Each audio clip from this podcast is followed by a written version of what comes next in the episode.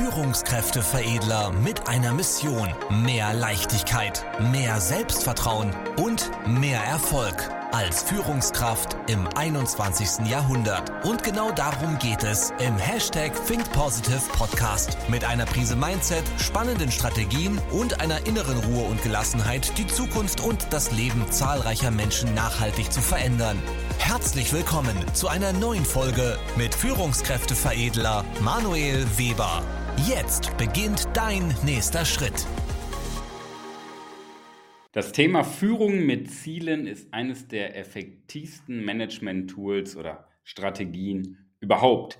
Ich meine, mittlerweile sollte es absoluter Standard sein, als Führungskraft im deutschen Mittelstand mit Zielen zu führen. Das Problem ist, auch hier scheitern wieder die meisten, weil sie es nicht tun. Spätestens in den nächsten fünf bis zehn Jahren musst du es machen, sonst bist du nicht mehr am Markt Teilnehmer. Sonst seid ihr als Unternehmen weg, wenn das nicht funktioniert. Das heißt, ich finde, heutzutage ist es schon seit fünf bis zehn Jahren, vielleicht auch schon länger, ein absoluter Standard. Nur die meisten wachen halt erst auf, wenn der Schmerz am größten ist. Deswegen hier nochmal der Appell von meiner Stelle. Führen mit Zielen wird der zentrale Punkt werden. Doch fünf Herausforderungen stehen wieder letztendlich dem Ganzen entgegen.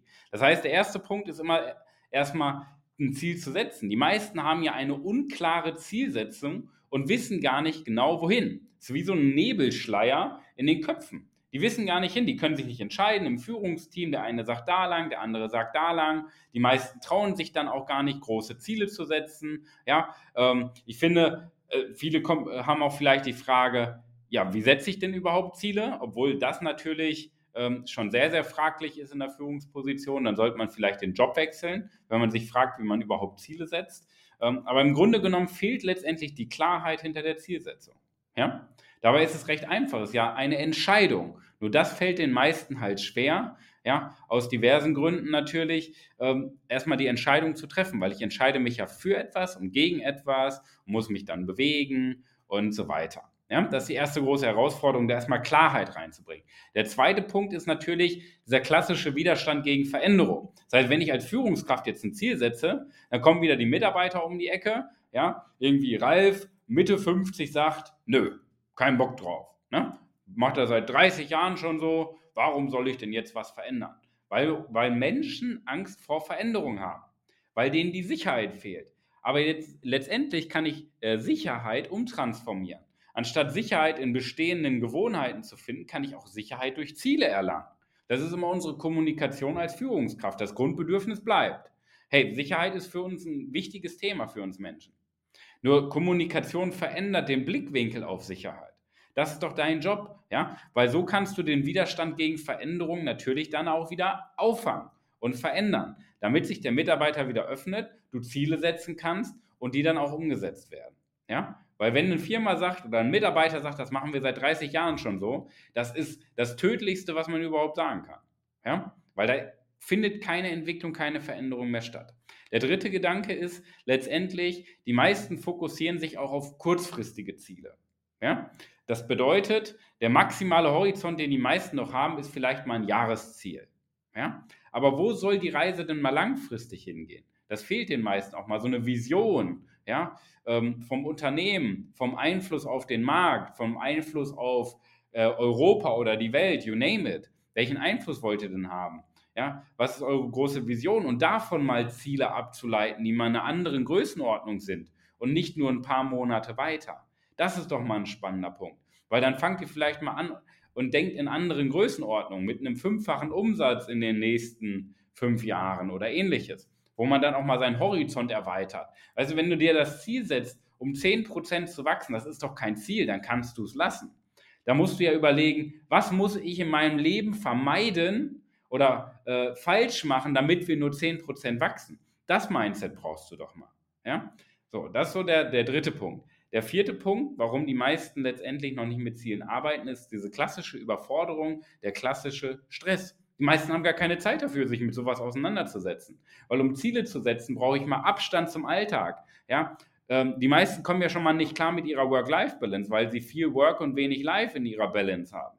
Ja? Nur für Zielsetzung brauchen wir auch mal ein bisschen Abstand, wir brauchen Ruhe, wo wir uns in Ruhe strategisch hinsetzen und darüber nachdenken, welche Ziele wollen wir denn überhaupt setzen. Nur da scheitern ja auch schon wieder die meisten Führungskräfte, zu delegieren, zu systematisieren, sich den Freiraum zu schaffen, die Mitarbeiter zu befähigen, dass sie die Aufgabe übernehmen, damit die Führungskraft mehr Zeit hat.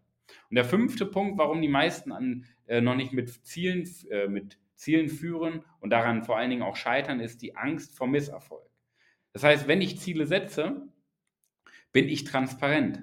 Erstmal als Führungskraft, aber auch für den, ich bin ja auch verantwortlich für den Erfolg der Mitarbeiter. Die Mitarbeiter haben ja dann auch Ziele. Und wenn die Mitarbeiter das nicht schaffen, dann färbt das wieder auf mich als Führungskraft ab. Und überleg mal, wie banal das ist. Anstatt dann zu sagen, ja gut, äh, was kann ich denn tun, um die Mitarbeiter zu befähigen? Das, was kann ich tun, damit wir das Ziel erreichen? Wie können wir das Ziel erreichen? Wird direkt mal letztendlich gesagt, ja, dann mache ich gar kein Ziel. Überleg mal, wie, wie, wie krankhaft das ist, wie schwachsinnig das ist, das Konzept. Ja? Anstatt zu sagen, was kann ich tun? Nein, machen wir lieber gar nichts. So.